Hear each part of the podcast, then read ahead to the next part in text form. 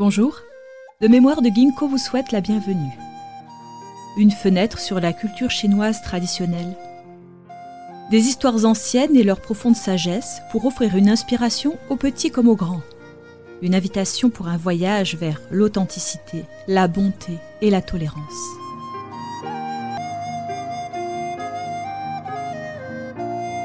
À la recherche du vrai soi, partie 2. Naviguer au-delà de l'inertie par James Sell.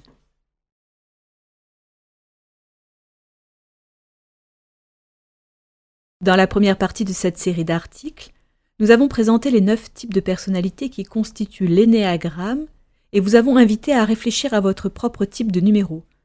Mais nous disions aussi que l'Odyssée, à travers son récit, révèle les nombres de l'énéagramme comme des défis pour Ulysse et que dans chaque cas, il devait les surmonter. La façon dont il surmonte chaque nombre est révélatrice de la façon dont chacun de nous pourrait peut-être aussi surmonter son propre péché mortel. Ulysse rencontre les péchés dans leur ordre inverse, donc à partir du type 9. Nous voyageons avec Ulysse jusqu'à ce que nous rencontrions enfin le péché du type 1. Ainsi, dans cette partie 2, nous commençons à la fin et considérons le type 9. Pour rappel, les 9 sur la roue de l'énéagramme se voient comme je suis content. Ils veulent faire l'expérience de la plénitude et être des gens paisibles. Au mieux, les neufs sont empathiques, fiables et harmonieux. Au pire, ils sont indifférents, apathiques et têtus parce que leur péché mortel est ce que les anciens appelaient l'acédia, c'est-à-dire l'incapacité de prendre des mesures efficaces. Une partie de cette inactivité est due à leur incapacité de voir les deux côtés d'une position et donc de ne pas choisir l'un ou l'autre. Les neufs doivent vaincre le péché mortel de la paresse. Les mangeurs de lotus. Ulysse a passé dix ans à combattre à Troie et a enfin réussi, grâce à sa ruse et son stratagème du cheval de Troie, à franchir les murs de Troie. Ce que toute l'agression directe d'Achille et des autres grands combattants grecs n'a pas réussi à faire, Ulysse l'a réussi parce qu'il est, comme le dit Homère, l'homme des rebondissements, et de qui Zeus dit le grand Ulysse surpasse tous les hommes en sagesse. C'est ce sens de l'ingéniosité, de la sagesse et de la résilience qui est le marqueur clé pour comprendre comment Ulysse est capable de surmonter ce qui semble être une probabilité écrasante. L'Odyssée elle-même commence dans ce qu'on appelle dans les médias res ou dans le fond des choses, pour qu'on ne commence pas au début, mais au milieu. Ce n'est que plus tard, au chapitre 9, que nous apprenons qu'en quittant Troie, l'une des premières rencontres d'Ulysse et de son équipage est avec les mangeurs de lotus. Contrairement aux ennemis traditionnels qu'ils ont déjà rencontrés, généralement des rois et des soldats qui veulent les tuer, les mangeurs de lotus ne leur veulent aucun mal. Ils leur offrent plutôt le fruit à la douceur de miel, le lotus qu'ils mangent eux-mêmes. Ce fruit bannit immédiatement tous leurs soucis, leurs préoccupations, leurs peurs, et oui, même leurs désirs. Ceux de son équipage qui mangent le fruit perdent tout désir de retourner à Ithaque, à la maison. D'une certaine manière, cette tentation est un exemple des plus brillants de l'ancien monde, de ce que nous connaissons presque trop bien dans la culture occidentale, notre engourdissement. Au lieu d'être vraiment en vie, nous préférons nos options de drogues et de boissons, ou nos obsessions sexuelles et de jeux, ou encore plus discrètement nos addictions à la télévision et à l'Internet ou aux médias sociaux d'aujourd'hui, rien faire du tout, ou encore l'addiction au travail, ne jamais cesser de faire quelque chose. Dans les années 1960, alors que l'Occident commençait sa longue descente dans le néant, Timothy Leary universitaire américain, l'a énoncé ainsi Laisse tomber. Détache-toi du drame social externe qui est aussi déshydraté et ersatz que la télévision. Retrouve un sacrement qui te ramène au temple de Dieu, ton propre corps. Vas-y, mets-toi en phase et décroche. Reviens nous voir pour l'exprimer. Commence une nouvelle séquence de comportements qui reflète ta vision. En bref, ignorez la réalité et agissez comme si l'illusion ou le fantasme était là où il vaudrait mieux être. L'apathie règne, et l'on se résigne à la vie à un bas niveau de non-accomplissement. Vaincre la paresse. Le péché mortel ici, auquel tous les neufs doivent faire face s'ils veulent y échapper, est la paresse.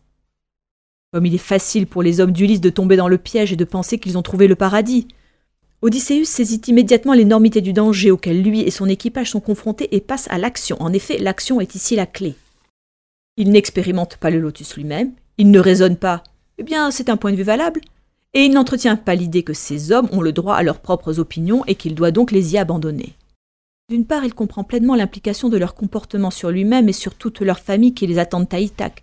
Au lieu de cela, Il donne des ordres décisifs à ceux de son équipage qui n'ont pas encore été touchés et les force tous à retourner sur leur navire. Là, il les fouette sur leur siège et exige qu'ils rament comme des fous pour quitter l'île.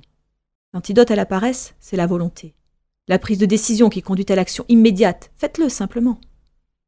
C'est avec l'ordre clair de ramer, même si à ce stade Ulysse n'est même pas sûr de savoir où, grâce à cet expiant qu'ils peuvent échapper à l'emprise de la paresse. Ce que la paresse en tant que péché mortel manifeste, c'est l'idée terrible et terrifiante d'une vie non vécue, une sorte d'état permanent de séparation de la réalité. À un niveau peut-être moins extrême, la paresse devient une acceptation des choses telles qu'elles sont, l'incapacité à vouloir innover, à s'améliorer, que ce soit le monde ou surtout soi-même. C'est une sorte de fatalisme qui sape la volonté de faire, d'accomplir et finalement de réussir dans la vie. Et le succès ultime, bien sûr, c'est d'arriver chez soi, pour que l'esprit trouve son âme véritable et soit ainsi séduit par sa propre beauté. C'est ce qu'Ulysse ne peut oublier. En Ithaque, sa femme, son âme sœur et aussi symboliquement son âme littérale l'attendent. Aucun sacrifice ne doit être épargné pour y parvenir, comme nous le verrons. Gardez à l'esprit qu'Ulysse part avec douze navires et un équipage au complet, mais tous ces hommes et ces navires sont perdus pendant le voyage. Lui seul rentre chez lui. C'est pourquoi, pour être un héros ou une héroïne, nous devons nous ajuster, comme l'a fait Ulysse. Rappelez-vous l'homme des rebondissements. Nous devons nous ajuster à chacun des péchés capitaux qui nous assaillent. Dans notre prochain épisode, nous trouverons Ulysse au numéro 8, rencontrant un ennemi plus mortel et beaucoup plus féroce que la paresse, le cyclope, Polyphème, et le péché de luxure. Ici, le faites-le simplement serait précisément la mauvaise stratégie pour vaincre le péché. Écoutez la partie 3 pour découvrir comment Ulysse rebondit pour surmonter son irrésistible force. Notez aussi que je suis fortement redevable pour beaucoup d'idées ici au merveilleux livre de Michael G. Goldberg, Travels with Odysseus.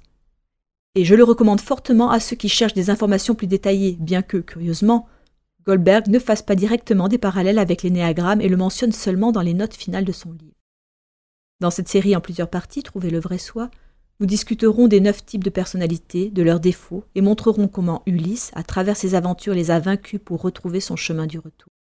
James Sell est un homme d'affaires anglais et le créateur de Motivational Maps, qui opère dans 14 pays. Il est l'auteur de plus de 40 livres de grands éditeurs internationaux, dont Macmillan, Pearson et Routledge, sur la gestion, l'éducation et la poésie. En tant que poète, il a remporté le premier prix du concours 2017 de la Société des poètes classiques.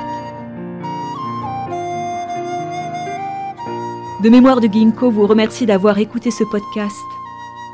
Au plaisir de vous retrouver pour d'autres histoires.